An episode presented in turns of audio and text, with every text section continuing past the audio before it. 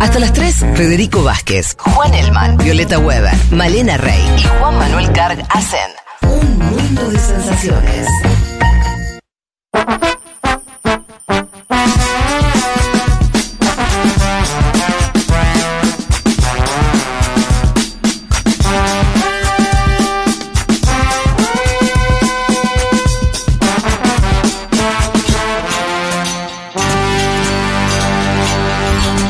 Aquí estamos. La cantidad de mensajes que está llegando al 1140 66 000, 1140 66 000, nuestro WhatsApp.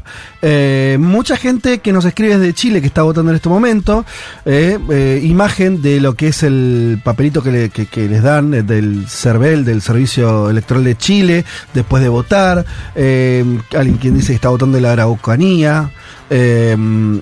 Eh, ¿Qué más? Alguien que advierte sobre eh, los hongos, después hablaremos de eso. Eh, este, mm, nos confirman entonces, las elecciones en Uruguay son... eh, 27 de octubre. octubre y la segunda vuelta se la hay en noviembre. Eh, eh, eh, ¿Qué más teníamos por acá? Bueno, mm, muchos agradecimientos por el programa. Los escucho los dos programas del domingo al hilo, me encanta, dice Fabi. Eh, tenemos también eh, gente que dice Elman no y este algún meme al respecto, eh, algún sticker. Y leo esto porque tiene que ver con la intro del programa nada más, pero mm, además es un, es un oyente de muchos años, el negro helvético que vive en Suiza, dice, por suerte en este programa tratan temas de Suiza. Soy argentino y suizo, tenemos una democracia directa acá y cualquiera puede proponer cambios en las leyes. Vivo en la zona agraria. Y las campanas son insoportables, pero hay tradiciones acá muy fuertes y se es muy nacionalista. Bueno, tan errado no estaba. Hay temas que ya están debatidos y votados hace tiempo, que eh, meterte en esas peleas es ir contra las bases sociales muy sólidas. Los que me encantan las bases sociales muy sólidas, tengo que decirlo. En- casi en cualquier momento y lugar. Eh, los que pidieron que saquen las campanas a las vacas, escuchen este dato que no tenía, deben ser alemanes. Pues hay una pica ahí. Si algo que los suizos no, no les gusta mucho son los alemanes, pues eh, no se los tragan acá, agrega el Bético a los, a los alemanes. Así que mira vos eh, todos los componentes que tenía esa, esa lección. Bien, eh, muchos, muchos saludos respecto a, a que es nuestro último programa. Gente que se queja, por supuesto, cómo nos van a dejar así.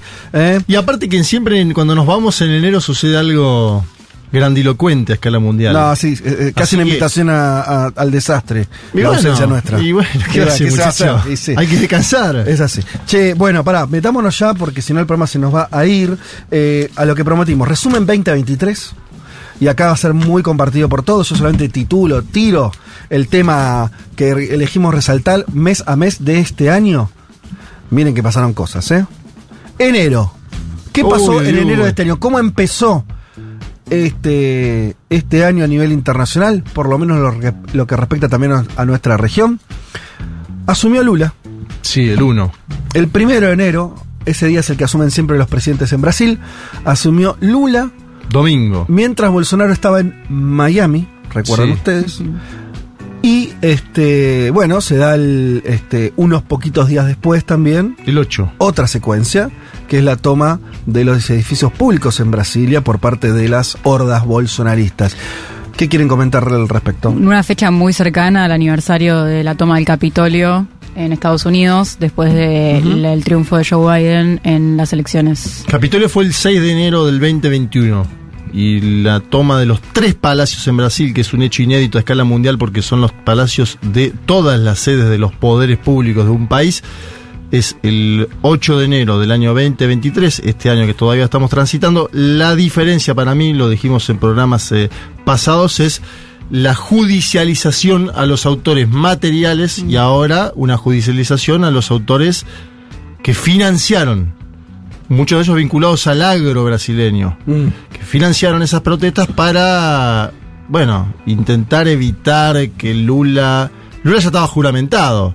Fue un intento de golpe. Sí. Desordenado, Sí. extraño. Sin pocas perspectivas de triunfo, pero ahí, ahí estuvieron y ahí lo hicieron. Exacto. Y con la novedad histórica de que se autofilmaron quienes ejecutaron esas cuestiones. También y eso igual fue a- material a- probatorio. También igual a Estados Unidos eso, ¿no? Claro, pero cada vez peor, ¿viste? Porque ellos se, se- se- se llevaban el.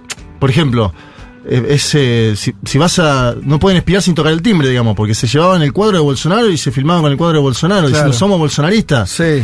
Y eh, Steve Bannon decía, no, pero esto no tiene nada que ver con nosotros. Sí, son- sí. Es muy extraño lo que pasó. Ahí, ahí es, eh, ¿será que gana? Tiene que ver la época y gana como incluso el pulso individual de, de mostrarse en redes. Sí, la exhibición. Porque es muy impresionante, Sí, porque sí. Es, es evidente lo que vos decís en términos de, che, mira, vas a cometer un, un delito, eh, vas a hacer cosas que, que te van a llevar probablemente a la cárcel, o de mínimo a un proceso judicial gravoso para vos, para tu familia, perdés el empleo. De hecho, pasó, el, les pasó a los yanquis que hicieron el- el- la toma del Capitolio y les pasó a los bolsonaristas. Y aún así lo hacen. No te regales. Pero, ¿es qué pasa? ¿Es más fuerte? Digo, lo pregunto, ¿no? ¿Qué, qué, qué se juega ahí? ¿Es más fuerte la pulsión de subirlo a tu Instagram que, que, que lo, que las consecuencias? Es un dato inquietante en términos de comportamiento humano. La sensación de impunidad también, de que no te va a pasar nada porque vos lo postees en redes Bueno, sociales. ¿es eso? ¿Decís? Puede ser, no para sé. mí, no sé si es solamente eso, pero para mí ese elemento juega esta idea de que no va a pasar nada porque Mm. vos subas eso. No es que lo hacen a conciencia de. Ojalá, Sí, a ojalá. mí- A, mí me preocupa un poco todo eso, porque es muy espectacular el hecho de, bueno, incluso lo vimos cuando fue el ataque de Hamas en Israel, que entraban con teléfonos, filmando, con cámaras, ¿no? Sí. Como esa cosa de legitimar la violencia con un teléfono en la mano, posteándolo al instante, ¿no? Bien.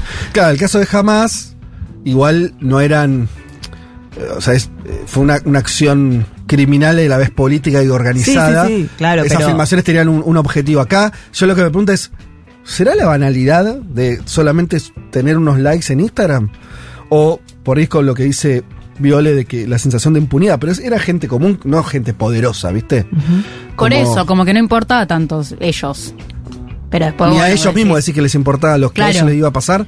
Claro, no, no sé si a ellos mismos no les importaba, pero que no había una, un pensar que había- iba a haber consecuencias acá. Porque Claro, venían porque de no cuatro muy años, importante. do- porque venían de También. cuatro años donde el bolsonarismo legitimó acciones Total. de este tipo. Sí, una ¿sí? falta de registro de las Entonces, consecuencias. Y lo hizo posterior a las elecciones un mes, lo contábamos antes, los piquetes que dejaban a la gente sin poder acceder a los aeropuertos, eh, todo eso con convivencia de la policía significaba situaciones que después, cuando está otro gobierno en funciones y la justicia que más afín a ese otro gobierno, actuaron con velocidad.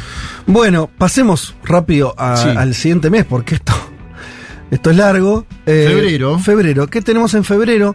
Tuvimos el primer aniversario de la guerra de Ucrania. Guerra que se desató eh, a inicios del 2022. Que, a ver, por, por un lado no sabía, ya sorprendió que se produjera la guerra. Había un consenso, algunos no, pero De había que no bastante iba a haber invasión. de que no iba a haber invasión. Y después, Salvo Biden, ¿no? Sí. Pero después, todos suponían que iba a ser una guerra corta. Sí. En febrero se cumplieron dos años y ya podemos decir Un año. que es un año y ya podemos decir que ahora en febrero se van a cumplir el dos. segundo Sí, y el otro se va a cumplir el tercero. No sé, Sí, pero el sí. segundo seguro, ¿no? Sí, Digo, ya vas para una guerra de dos años, sin dudas. Es muy impresionante la extensión de una guerra clásica, una guerra de, de- de- se muere un soldado de un lado del otro.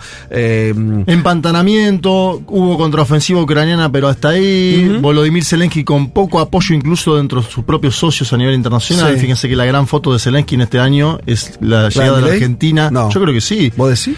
En el tramo final de apoyo me parece que es la foto Claro. que lo muestra en América Latina, con un pie en América Latina que no había podido lograrlo ni con Bolsonaro, ni con Sí. Lula. Fíjate que Lula ni se junta en Brasil ya. No, claro. Zelensky hace escala en Brasil ya. Y no lo antes de venir recibe. acá. Lula le dice, no, yo con esto no me junto. Sí. Dijo tema de agenda.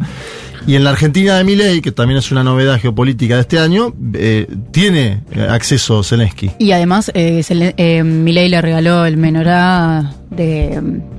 O sea, el símbolo religioso Sí. del judaísmo, hubo todo un Total. ritual ahí. Juan, ¿querés decir algo? Porque es tu último programa, solamente digo, si por ahí querés comentar algo. No, yo. Él está haciendo como los partidos de despedida que la gente saluda, viste, y va caminando el jugador. Yo para que la gente sepa que está acá, Juan. Eh, sí, sí, estoy por encima. Tuve, tuve unas pequeñas ausencias. eh, estuve muy averiado hace dos domingos. Por labor, el labor. Por eso, además, vení no estando. y el Hoy es tu última chance. Sí, domingo pasado dije sí. Sí. Trabajando Sí, trabajando. en la asunción de Javier Gerardo. Ya me voy a. Para el final voy a estar Dos y media. a tono, Ajá. a ritmo. Bueno, De igual poquito. si estamos hablando de Ucrania, si querés Comí decir algo algo. que me cayó mal. Sí. No, sí, a ver, me enfoco. Creo que un poco lo que habíamos dicho en ese momento, creo que hicimos una columna, eh, era la cuestión del tiempo, ¿no? Que me parece que es clave para leerlo ahora, sobre todo cuando más cerca estamos de las elecciones de Estados Unidos, que es tuvimos un primer reequilibrio al, pri- al principio porque pensábamos que, según nos decían, Rusia iba a capturar Kiev, o sea, iba a ser un conflicto breve. Eso se despeja, empieza a aparecer esta idea de que la contraofensiva eh, o la defensa ucraniana había servido eh, efecto, que la OTAN se unificaba y demás. Un poco lo que decíamos era que en este segundo año la variable del tiempo iba a jugar más, ¿no? Esto es, Rusia, por la ventaja de la, de la dimensión de su ejército y por lo que depende Ucrania de la ayuda internacional y sobre todo de Estados Unidos, que Rusia jugaba con el tiempo a favor.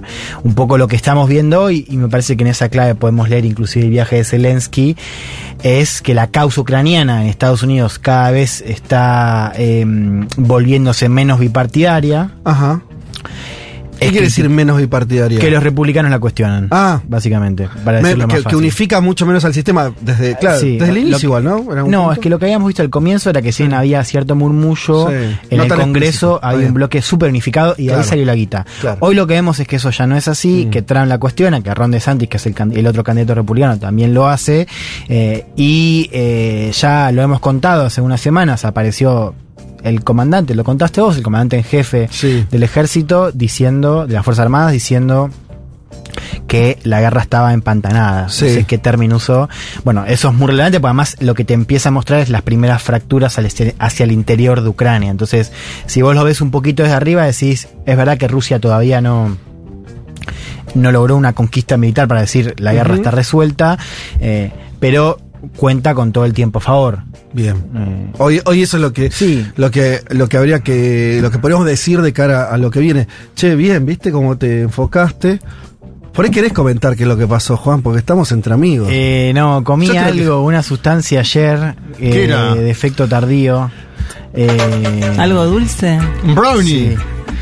Sí. Y. mm, Pero ta- estaría como, como Desfasado. Desfasado el momento de la ingesta El metabolismo de Juan es así. con A mí me la, pasa la exteriorización del lo- efecto, el claro. brownie de dulce de leche en domingo a la mañana me pasa que después te pega a la tarde, ¿no? Sí. El- eh, efecto la panza. tardío. ¿Cuántos Te fueron? No, fueron dos. ¿Qué dice? ¿Dos qué? amo, Elman. Ah, ¿te acordás Fueron ese oyente? Dos. ¿Cuántos? Dos pedacitos. Nada. O sea, ¿Nada? Nada. Así, do- dos brownies sería. No, no, no, dos, dos pedacitos. No, dos de brownie, no, no está acá cuando brownie. Eh, Está comiendo como un camello. Ante todo me disculpo, imagínense, o sea, yo vine muy preparado para este programa, o quería Yo te veo muy bien. Yo solamente te digo que, que vos estás eh, bajo ese registro, pero recién estuviste hablando serio tres minutos. Sí. Tal vez incluso demasiado serio para lo que se, para el tono que veníamos teniendo y demasiado extenso. Pero, eh, bien, Juan, así que esto Dale, va a ser un- también sí, un programa de acompañamiento a a una experiencia, hablando incluso como de hongos, ¿viste? Cuando que se, que se Claro. acompañan las experiencias. Claro, claro. Eh, y acá estamos con Juan. de escaños en el Parlamento de mi corazón. Uy, ese, che, ese tiene que llamar. Hoy. Acompañemos Hoy todos a Juan en Ese tiene que mandar un mensaje, ese oyente. Che, bueno, pará, estamos recién en febrero, así que ahora sí a meterle. Marzo. Pará, viene Putin el año que viene, ¿eh? A América Latina. Digo, vino Zelensky, el año que viene va a haber G20. Bien. Va a venir Putin a Brasil. A Brasil. Y va a haber conmoción en la opinión pública. Marzo, marzo. Asume su tercer mandato eh, Xi Jinping, lo cual lo convierte ya en el líder chino más importante después de Mao, Sí. claramente. Algunos hasta lo empiezan a equiparar en términos de... Bueno, sería mucho, ¿no? Porque Mao hizo la revolución, pero eh, como inaugurador de una era Apa- son los únicos dos que aparecen en la constitución china. Lo, lo eliminaron a Deng Xiaoping, lo cual Sí. es mucho también. Que fue el gran libertador de, la, ¿no? de los mercados, según Sí. El que abrió las reformas económicas. Y pasó con Xi sin meternos del todo, porque tengo que pasar rápido, pero digamos que es un hecho trascendental para los chinos, en primer lugar, y para la, la política internacional, porque yo no registro otro momento, de- desde que tengo uso de, de razón en esto, que hubiera un contrincante tan evidente en términos de poder con quien presida Estados Unidos. Ujú. Cuando algo antes era, era moneda corriente, eso, ¿no? El, el secretario general del, del PECUS, el, este, el, el presidente de la Unión Soviética, Sí. es lo más fácil, eh, el secretario general, siempre era la contrafigura del, pre- del, del- del presidente yankee.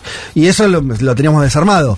Xi acumuló un nivel de poder, su país, y por lo tanto él, que empieza a ser un poco esa contrafigura. Y que además está articulado por eh, que durante sus tres mandatos fue un- fueron como claves para el impulso de la iniciativa de la Franja y la Ruta, que es este eh, bueno megaproyecto de infraestructura en diferentes países del mundo, casi todos del sur global, que también bueno va tejiendo una red más densa de influencia que también hace que los países del sur tengan como digamos una alternativa a, el- a Estados Unidos como principal socio comercial, algo que bueno también impacta en el balance de poder.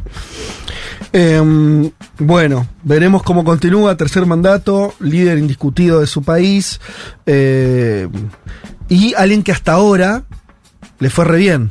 Sí. Y ahora Viene bien. también le tocan unas más complicadas, porque la economía china no está creciendo lo que venía creciendo antes, ¿no? se, se abren ciertas dificultades, el enfrentamiento con Occidente cada vez más claro, esto que vos decías eh, también, eh, Viole, sobre la, la incidencia internacional de China, que siempre había sido mucho más metido para adentro, menos claro, menos este, proactivo, se modificó bajo los últimos años del mandato de Xi y ahora vamos a ver este tercer mandato de qué de qué está Y hecho. con un mundo más convulsionado. Sí, donde, multipolar. eh, Digamos, China evitaba opinar sobre conflictos y ahora por ahí va a tener que posicionarte de forma más explícita. Pero sí surgió la pandemia que había, que empezó ahí de una manera que, bueno, podría haber sido peor o podría tener un impacto, podría haber tenido un impacto mucho más negativo sobre el liderazgo de Xi Jinping y, bueno, la sacó bastante barata. Abril.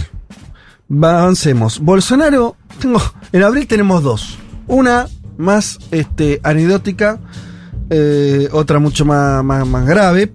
La, la anecdótica la queríamos dejar. Bolsonaro dice que hizo un posteo golpista en ese mes porque estaba bajo los efectos no de un brownie, sino de morfina, administrada por una cuestión médica. Sí. O sea, básicamente estaba drogado y, fir- y, y- y eso explica su comportamiento y, y los posteos que hizo. No hay que postear drogado, en general, Yo ¿no? creo que Menos si sos un expresidente. Claro, te lleva a pensar las imágenes de las últimas horas que vimos en Argentina, donde ves al- a nuestro actual presidente, el señor Javier Girardo. comandante en jefe de nuestras Fuerzas Armadas, haciendo un vivo, no sé qué, cómo llamarlo a eso que hizo.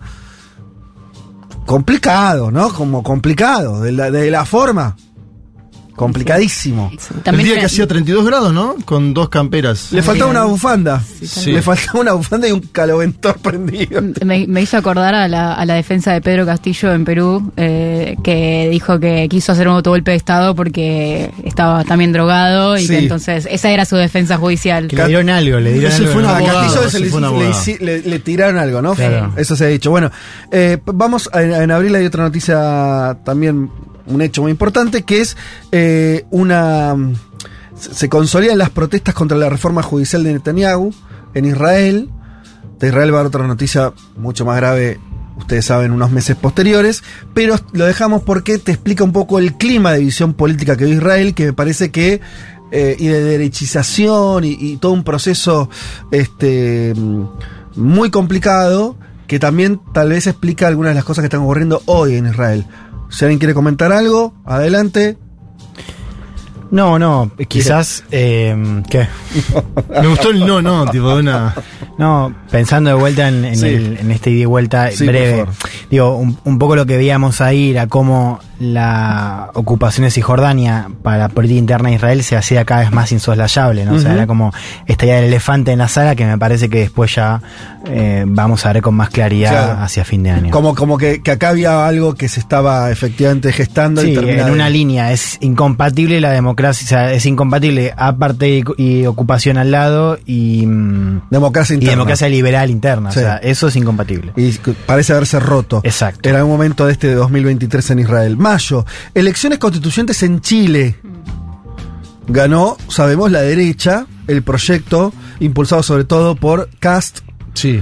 eh, y bueno, y las complicaciones, lo, complicado que le queda la gestión de gobierno a Gabriel Boric. Y a- hoy vamos a tener elecciones eh, porque esos mismos constituyentes que vos mencionás elaboraron una normativa que Juan la explicó acá, pero te diría que en algunas cuestiones es eh, peor eh, por causales de aborto y, y- y demás que la propia constitución del 80. Entonces van a tener que definir hoy las y los chilenos si se quedan con la del 80 o con la nueva confeccionada por eh, el, el partido de José Antonio Casa. Igual hay, hay una- un artículo, no me estoy acordando ahora el número, creo que es el 4, que pone al Estado en función social, que es algo que no tuvo en la constitución del 80. El Ajá. Estado Social y Democrático de Derecho. Exacto. Entonces ahí tenemos un cambio. Mm, positivo, ponelo progresivo. Desde ese punto sí, desde las libertades eh, de aborto, de migrantes, ahí Todo eso para efectivamente, sí. Che, y no, yo pensaba, como pues estamos haciendo títulos y como grandes trazos, de eso se trata este resumen, eh, qué complicado es cuando en medio de un- una gestión de gobierno, de un signo político, de una dirección, más allá de, de que la juzguemos eh, efectiva o no, pero es un gobierno de izquierda, un gobierno que estaba a la izquierda de los anteriores gobiernos de centroizquierda de Chile, Sí. cuando la dinámica política se vuelca durante la misma gestión hacia la derecha. ¿Se entiende? O sea, es como, ¿para qué gané pensar Boric? ¿Me entendés? Porque, ¿Para qué me votaron? Porque del comportamiento social de los chilenos, casi en simultáneo al triunfo de Boric, es correrse muchísimo a la derecha. Eh, y, y es de, más allá de todo, digo, qué difícil compaginar esos dos ciclos. Sí. Porque no es que Bo- Boric sigue gobernando, va a tener que cumplir el mandato. ¿Cuándo termina? Fines del. Dos añitos. Le faltan otros dos años. Y ya este giro de Dos añitos en realidad, sí, un poco más. mayo votando la eh, a los constituyentes o a los representantes que, que elaboraron la constitución de ultraderecha, ahora hoy votan esa misma constitución. Bueno, es un giro conservador. habrá, habrá que ver qué pasa, porque mm, Boris no se posicionó demasiado en la campaña esta, actual, de la que estamos hablando ahora, de la que se va a votar hoy. Sí se posicionó José Antonio Cast, a favor de la nueva constitución. Claro. Y hay un sector que sale del partido de Cast, encabezado por Edwards, que lo comentábamos la semana pasada, un hombre que quiere hacer un partido a lo Milei en Chile, que dice, nosotros que estar en contra también, porque el en contra va a ser ciudadano. Sí, hay que ver. Veremos qué, qué marca. Porque las encuestas están dando una tendencia cada vez más pareja. Recién una amiga me dice, se ve feo. Se ve feo Igual, que es el que, sé gana, yo. que ganaría la constitución Sí, de Katz. es la, son la una, pero. ¿Son la una, se dice o es la una? Es la una. Es la Déjalo. una. Eh. Está todo perdonado. Sí. Eh, Ese, no, ese escenario hay que ver, sí. sería un triunfo de Cast de cara a las próximas Claro. Que además es una posición incómoda para el progresismo que intenta, incluso la gente que está en el gobierno que sí se posicionó Mm. en contra de la constitución, que tiene que defender que quede la constitución de Pinochet. Sí, sí. Es todo complicado, pero es muy incómodo. todo incómodo. Yo me refiero más allá incluso cómo salga la elección o si Kass lo pueda aprovechar o lo que sea, pero que dentro del proceso, eh, de- dentro de una gestión que hasta medio está iniciándose o a lo sumo está a mitad de, de mandato, que el giro evidente hacia posturas muy reaccionarias por parte de la sociedad. Digo, eso podemos decir que se produjo. Sí, también es cierto que cambió. A ver, dicho más fácil, eh, el- la cuestión de seguridad en Chile en los últimos dos años fue brutal. Lo cual no, no estoy justificando el giro de Boric. Lo que estoy diciendo es que cambió el contexto de una manera muy, muy evidente. eh, y eso naturalmente a Boric le jugó en contra. Ajá. Pero digo, la, la cuestión de inseguridad en Chile en dos, tres años cambió. Cuando decís que cambió, es que cambió que efectivamente hay muchos más. un avance eh, del delito eh, en general y el delito de tipo violento, o sea, ¿Ah, homicidios, Mirá. sí, muy zarpado. está sostenido en números, no, no sostenido una- números, mira, yo te, te tengo eh, ya hace un año, o sea, el reporte de Inside Crime, que es entre 2021 y 2022, Chile había crecido 30% homicidios. Era el segundo más alto después de Ecuador, que había crecido 80. Una locura. O sea, ¿Cuál es la explicación de eso? Eh, O si hay alguna. Sí, hay. A ver, eh, ante todo hay una infiltración del crimen organizado muy fuerte en la zona centro, que también se intercala Narcotráfico. más allá. Por ejemplo, robo de madera, que eso tiene que ver con el sur de Chile. Eso es crimen organizado y es más que narcotráfico. Y también narcotráfico. Sí.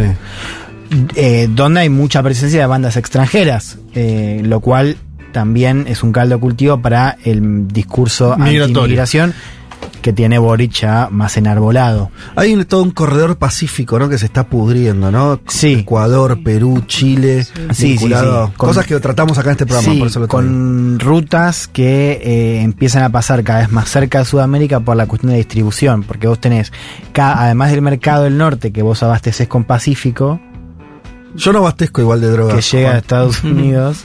Ahora son todos caretas, boludo. Pero, sácame la música esa.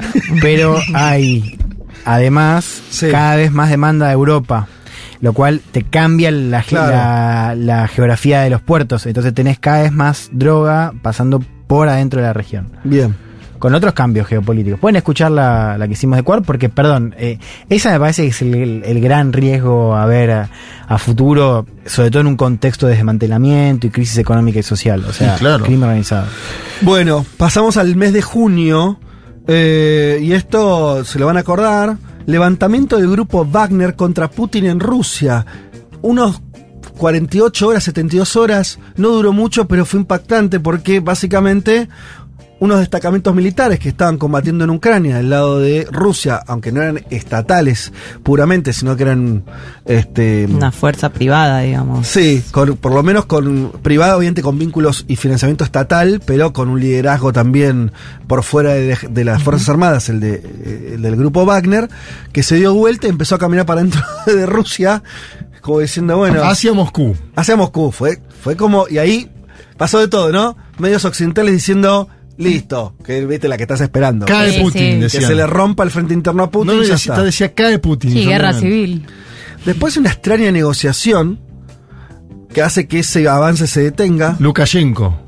se- El presidente de Bielorrusia, Lukashenko, Claro. llama Sí. a Yevgeny Prigozhin, que, es pan- que en paz descanse, porque Sí. ha fallecido hace... el cocinero y mercenario. Claro, el cocinero mercenario que armó este grupo Wagner, que era un grupo que eh, peleaba extraoficialmente para su país en África. También. ¿no? Hay unos condimentos de, Sí. de novela, de serie.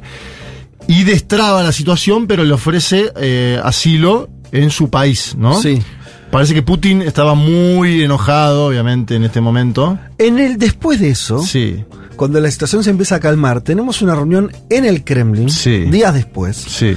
donde está el propio Prigozhin, Prigozhin ahí, y Putin. y el propio presidente de Rusia, donde hay una es- escenificación como de, bueno, ya está, nos arreglamos, está todo ok, Sí. acá no hay eh, rupturas. Eso no es lo que sabemos. Eso es lo que más o menos se había comunicado o se, se había significado. No sabemos si no le dijo, mirá, No tenemos idea qué pasó Claro, en la reunión, por pero, dijo, con tu familia no va a pasar nada, pero vos, amigo, considerate muerto, no, no sé, sabemos. pero ex- esa reunión existió. Sí. Ahí Putin te muestra que no iba a tener un golpe de Estado interno.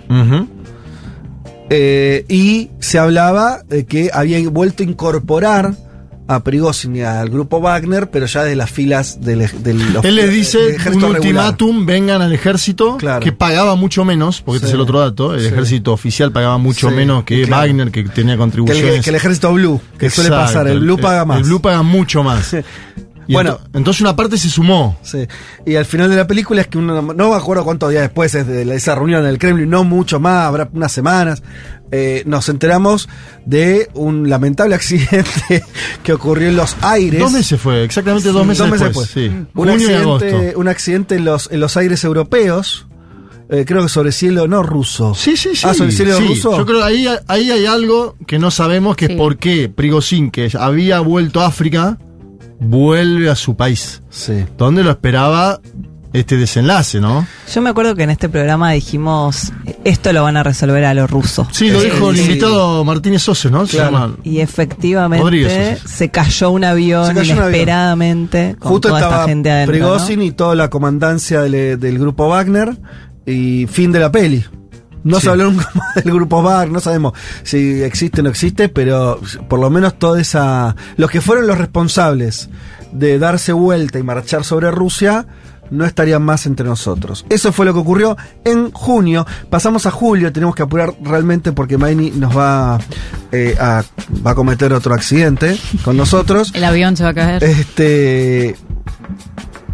Bueno, tenemos. En julio hay dos, dos noticias. El, eh, el Tribunal Superior de Brasil, el- la Corte Suprema de Brasil, para decirlo muy rápido, falla en contra de Bolsonaro y lo, volvió- lo vuelve a inhabilitar electoralmente hasta el 2030, lo cual es todo un tema que se desata en términos judiciales, mezclando la justicia con la política, porque nosotros sabemos que Bolsonaro viene de perder un balotaje por poquito. Mm. O sea, es el representante de millones de votos, la justicia lo inhabilita como candidato. Amplíenme ustedes, el que quiera. Lo que se ve es que en Brasil el lugar político que ocupa Bolsonaro esté habilitado o no para competir en un eventual nuevo mandato, no lo ocupó otra figura política, ¿no? O sea, el bolsonarismo sigue representándose en Bolsonaro, los hijos de Bolsonaro vinieron a la jura del presidente argentino, eh, Bolsonaro vino con una comitiva muy grande, entre la cual está el gobernador de San Pablo, Tarcisio de Freitas, que muy probablemente sea el candidato de ese espacio. Digo Bien. muy probablemente porque no lo sabemos. En las próximas elecciones presidenciales, en las cuales Lula dice que si tiene salud, va a competir. Que es el otro dato significativo de este eh, escenario. Lo, ¿Por qué fue inhabilitado Bolsonaro? Por un encuentro que tuvo con diplomáticos ante los cuales desconfió del sistema electoral de Brasil. En ese momento los diplomáticos dijeron que era una táctica trampista en off a varios Ajá. medios eh, brasileños y después evidentemente sucedió lo que sucedió el 8 de enero. Creo que no hay inhabilitación posible sin el 8 de enero. Bolsonaro fue inhabilitado no solo por los dichos antidiplomáticos, Sí. sino por su participación en eh, el 8 de enero de 2023. Vamos a agosto. Eh, ¿Qué golpe pasa en de? Estado militar en Gabón, lo hemos tratado acá.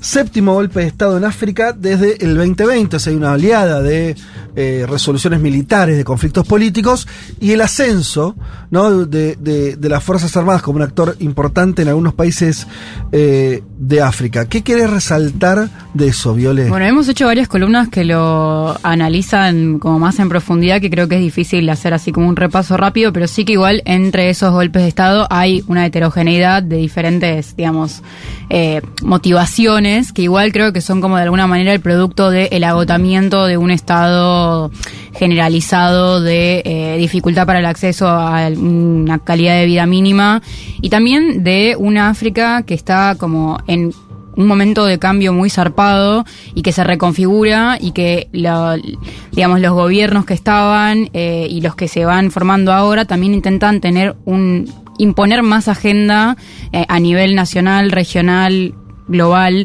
eh, y creo que eso es un poco lo que viene a poner sobre la mesa este es- esta ola de golpes de estado que para mí muestran un poco ese agotamiento de un, un modo de vida que no que no les permitía desarrollarse en sociedad y que no quiere decir que lo vaya a solucionar o que vaya a ofrecer eh, el, el acceso a mejores condiciones de vida necesariamente, pero sí que hay como un- una convulsión Mm, de claro. que algo tiene que cambiar y que en muchos casos los gobiernos que estaban eran gobiernos que, eh, bueno, fueron como heredados de, eh, de, de- la- el proceso de descolonización de la ONU, que son como herederos de tradiciones políticas que están muy alineadas con los intereses de Francia, con el orden occidental y de repente hay otros movimientos de, eh, de, digamos, de fuerzas africanas que más o menos democráticas intentan decir, eh, acá en realidad el que tiene que marcar agenda soy yo.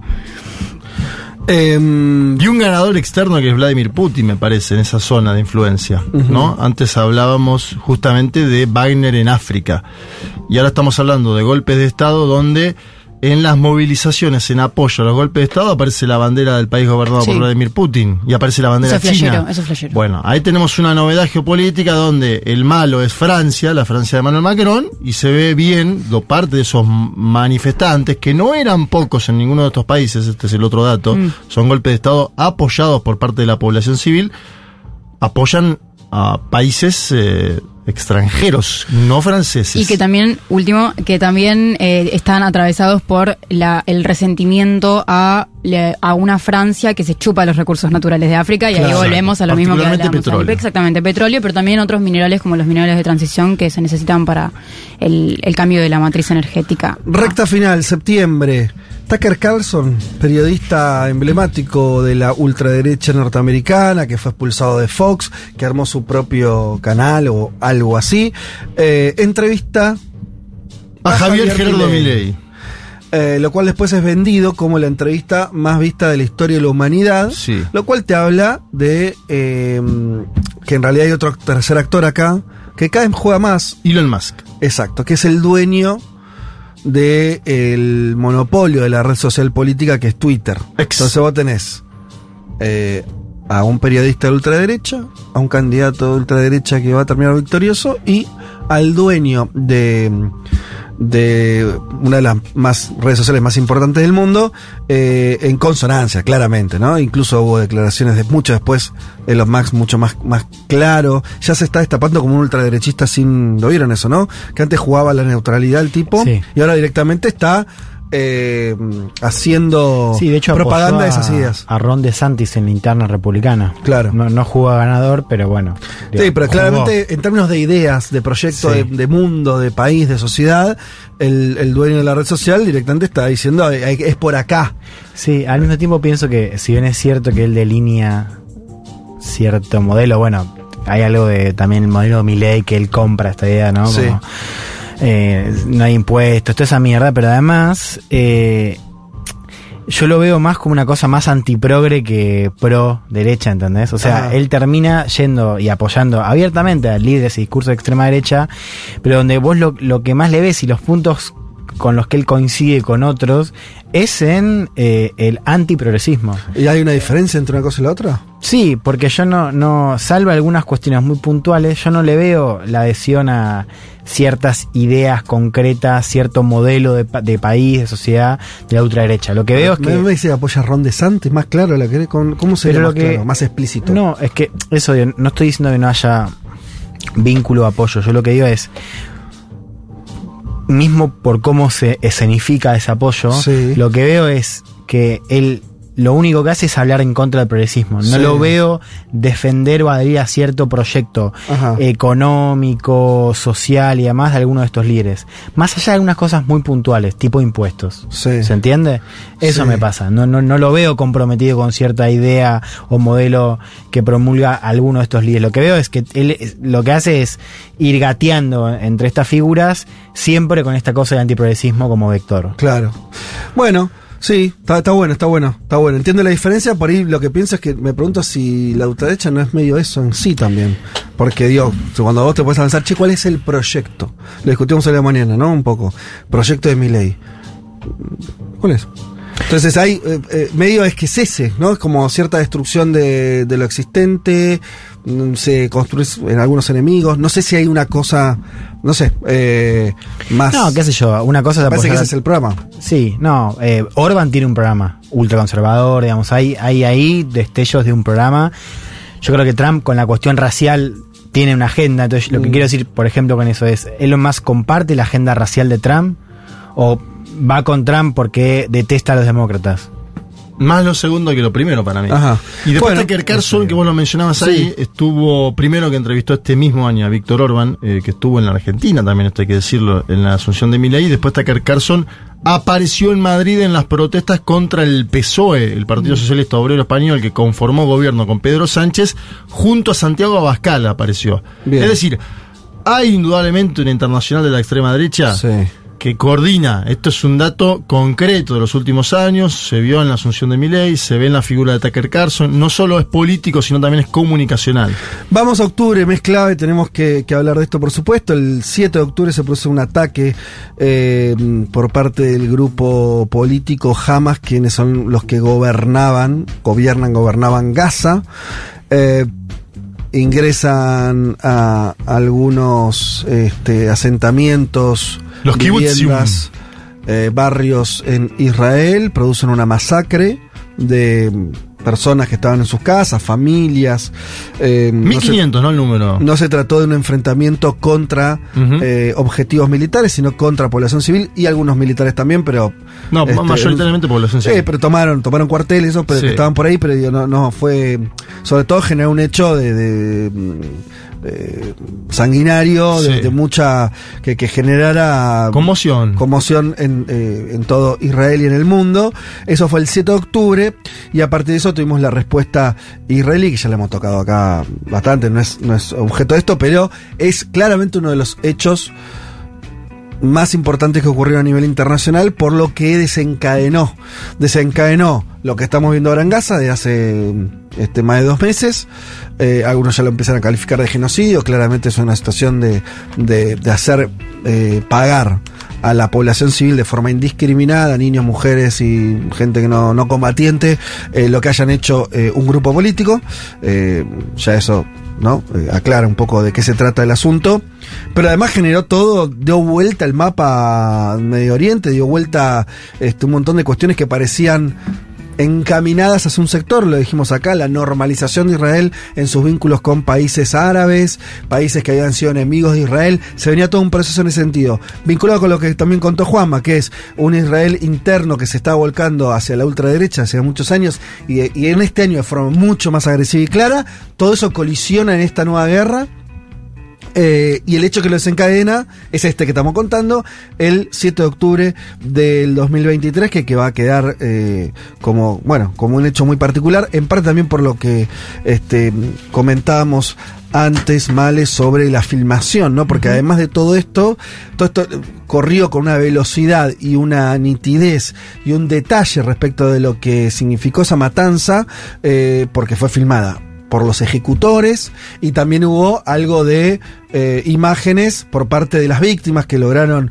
a veces mostrar gente en un búnker dentro de su propia casa esperando que llegaran los comandos de Hamas y los asesinaran. Unas escenas muy distópicas, muy, muy extremas, eh, que bueno, evidentemente tuvieron efectos, están teniendo efectos y de hecho no sabemos hasta qué efectos tendrá.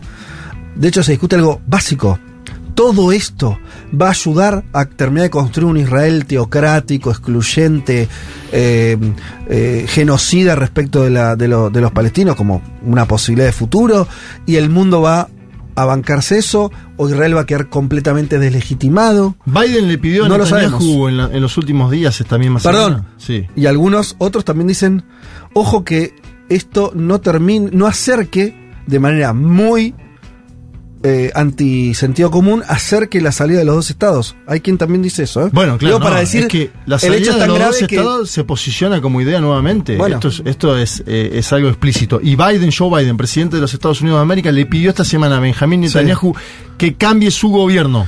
Que cambie su gobierno, la Mm. conformación de los ministros que tiene, la orientación político general. Ahí tenés un dato concreto que tiene que ver con 18.787 muertos en Gaza desde el 7 de octubre. 18.000, porque es verdad, jamás asesinó 1.500 personas. Del otro lado hay 18.787 muertos, 51.000 heridos, ataques, lo decíamos, ambulancias, hospitales. Ya no se discute estos los ataques. En su momento era si la yihad islámica, que están atacando hospitales hoy, vos lo decías la semana pasada.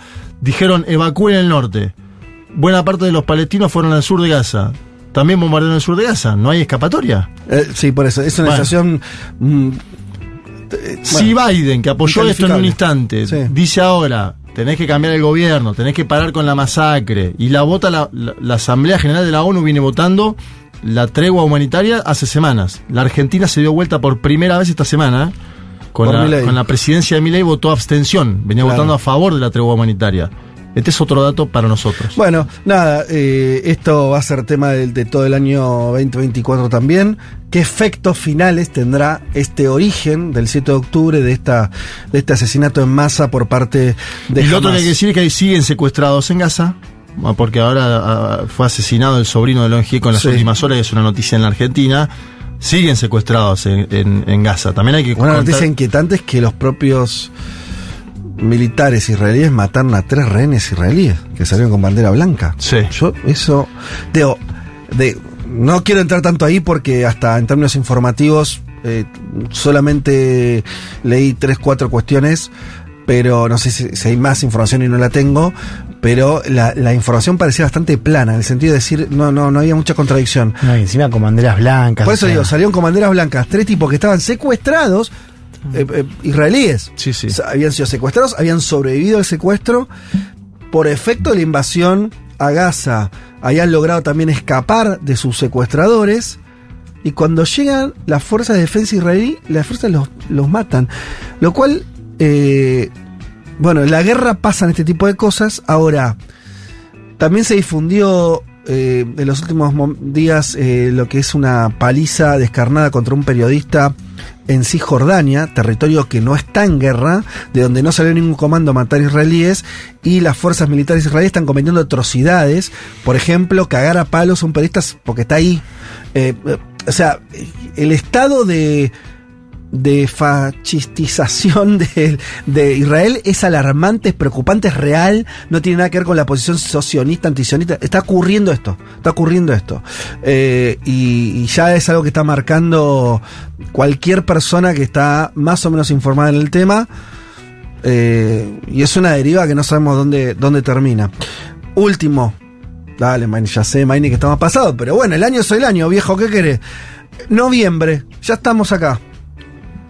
Resaltamos esta noticia. Hasta ahora no fueron muy buenas noticias del 2023. Noviembre que la de Milei vas a contar. Esta me gusta, no, Ah. no, porque esa es de política nacional, nosotros Ah. hablamos de lo que pasa fuera de Argentina. Sí, menos mal. Bueno, Pedro Sánchez asumió Ah, la no. presidencia de España una vez más, logró finalmente formar gobierno, le costó bastante. eh, Después de haber perdido la elección. perdió el. Claro, salió, sí, perdió la elección. Perdió elecciones municipales, convocó a las generales, las perdió pero las ganó porque conforma mayoría y puede acceder al gobierno. Claro. Es decir, salió segundo, Sí. pero con los demás conforma mayoría. Y se comió unas marchas importantes de A la sede de la, del PSOE, a la de Casa la del Pueblo, derecha, sí. eh, criticando el pacto con los independentistas catalanes. Eh, hay también del clima que decíamos antes, Tucker Carlson, la ultraderecha, Elon Musk, también la ultraderecha en España creció mucho, moviliza, tiene, ¿no? A la gente, a muchos españoles de a pie, gente, ciudadanos movilizados bajo esas ideas. La idea de que en España gobierna el comunismo es una estupidez, sí, lo creen un montón de, de españoles también. También. este, eh, ¿no? Eh, estamos hablando de un gobierno del PSOE, ni siquiera de Podemos, Claro. un partido centenario, moderadísimo siempre, otanista. O sea, fue el, par- el Partido Socialista Obrero Español que puso a España dentro de la OTAN. O sea, no- Ujú. no- El de Felipe Bueno, González en su momento. eso es señalado como comunista hoy, eh, esa es la situación que hay. Pero la extrema derecha salió tercera, que Mm. creo que es la gran diferencia con lo que pasó en la Argentina, donde la Claro. extrema derecha conquista, gana las pasos, sale segunda en las generales y gana el balotaje, ¿no? Me da la sensación de que ahí hay una distancia que perdió, perdió peso Vox en los últimos años en España. Esto lo vino contando Juan en las columnas, no es que ganó. Ahora bien, encontramos una movilización donde aparecen eh, segmentos que añoran a, Franco, que hacen el saludo fascista en, en la sede del PSOE, Isabel Peralta, una joven que a Alemania le negó el ingreso por nazi y se moviliza en Madrid. Es decir, hay una, hay una parte de la población minoritaria, creo yo, pero que hay que seguir con atención, que está movilizando incluso a la derecha de Vox en España. Bueno, último mes diciembre, todavía no cerró diciembre, así que esto no es muy... Ay, por favor, que hago muy todo. serio, o sea que decir, no tenemos el mes cerrado, así que, no sé, ¿alguno tiene alguna noticia de los últimos días que le haya despertado particular interés? Yo tengo anotado acá dos que estuvimos tratando. Eh, una está ocurriendo hoy, que es la votación en Chile. Decíamos, hay gente que nos está enviando su- sus cartoncitos de que, hay- de que están CERVEL. votando. De, claro, por parte de, de- del servicio electoral. La otra noticia la estuvimos también tocando, se complicó o se acentuó la eh, pelea de Venezuela respecto a un territorio en disputa como es el Esequibo. Sí, esa es. Para mí es esa. Sí, ¿Por qué? Porque va a, te- A ver. va- No, porque creo que el año que viene va a ser parte de lo, del debate público político en América Latina. ¿no? En el medio estuvo Lula da Silva intentando medir entre las partes. Hubo un encuentro que les voy a contar en la parte 2024 porque tiene que ver con las elecciones en Venezuela en San Vicente y las Granadinas entre Nicolás Maduro Moros y Irfan Ali. Donde bajó un poco la atención el propio Maduro, pero convocó una votación, él argumenta, el Consejo Electoral venezolano, que votaron más de 10 millones de venezolanos, cifras que cuestiona la oposición, para intentar anexionar Un cuestionamiento que es bastante lógico, ¿no? Según digo, tengamos una mirada ahí. Es, es difícil pensar que votaron 10 millones de personas hoy en Yo creo que el CNE debería publicar mesa por mesa cómo fue la votación en toda Venezuela, Ah, que ¿no es está algo que publicado no eso? hizo. No, ha publicado boletines parciales sobre cada pregunta Sí. y no la votación de cada mesa. Pará. Vos decís que el, el CNE, o sea, los, los que administran las elecciones en Venezuela, En todas las elecciones suben todas las mesas. sí, como en cualquier país, boludo, claro. Bien, sí, los circuitos electorales, digamos. Exacto. Sí. Por, no sé, Caracas, Sí, La Pastora, lógico. bueno, Sí. no están esos datos. Ajá, ¿y qué datos hay? De cuánto votó cada. Son cinco preguntas. Sí. 90 y pico por ciento votó el sí en la mayor parte de esas preguntas. Están esos datos de votantes. Por cada pregunta. Por cada pregunta está desglosado cuántos votaron sí y cuántos votaron no. Ajá. Y hay 10 millones en cada pregunta. Sí, eso es lo que dice el CNE. No está apoyado en ninguna información territorial eso. Eso me decís. Yo te digo que no hay ningún dato cargado de escuelas. Está bien. Eh, Que fue lo mismo con la constituyente del 18. bueno, la cuestionada. La también. constituyente del 18, es la- estos dos eh, referéndum que yo te Sí. digo son las únicas dos elecciones en 25 años en Venezuela que no hay ninguna carga escuela por escuela en la página del CNE. Claro, es una joda, está bien. Eh, bueno, es algo que haya una explicación lógica, pero pareciera que no. De todas maneras, convengamos que es una elección, esto no le quita ni le suma importancia a lo que dijimos recién, es una elección más de posicionamiento político que de efectos reales.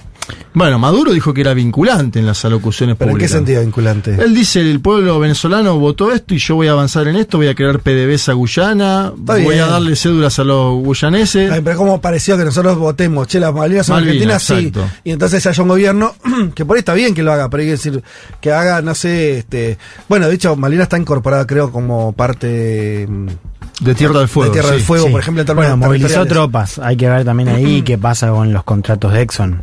Además. ah, no, no, no, me parece que fue un poquito más allá de El disuasor es Lula da Silva en Claro, el medio. Sin caer en la acción bélica, me parece que es algo intermedio entre lo simbólico con el nuevo mapa Bien. y la acción bélica. ¿no? Bueno, terminamos. Terminamos el 2023. Estas Ay, fueron las favor, noticias. cómo me agoté. Sí, sí, sí. ¿Fue un buen año para el mundo? No lo sabemos. No, No. no, Y el, el recorte fue bastante exhaustivo también, porque quedaron afuera. Y sí, Es como un el, recorte. el chiste Claro, pero porque es inevitable. mejor que mañana. Eh, Es, fue un muy, muy, muy mal año. Claro, Va a ser mejor que mañana. Disfrútenlo. Peor que ayer.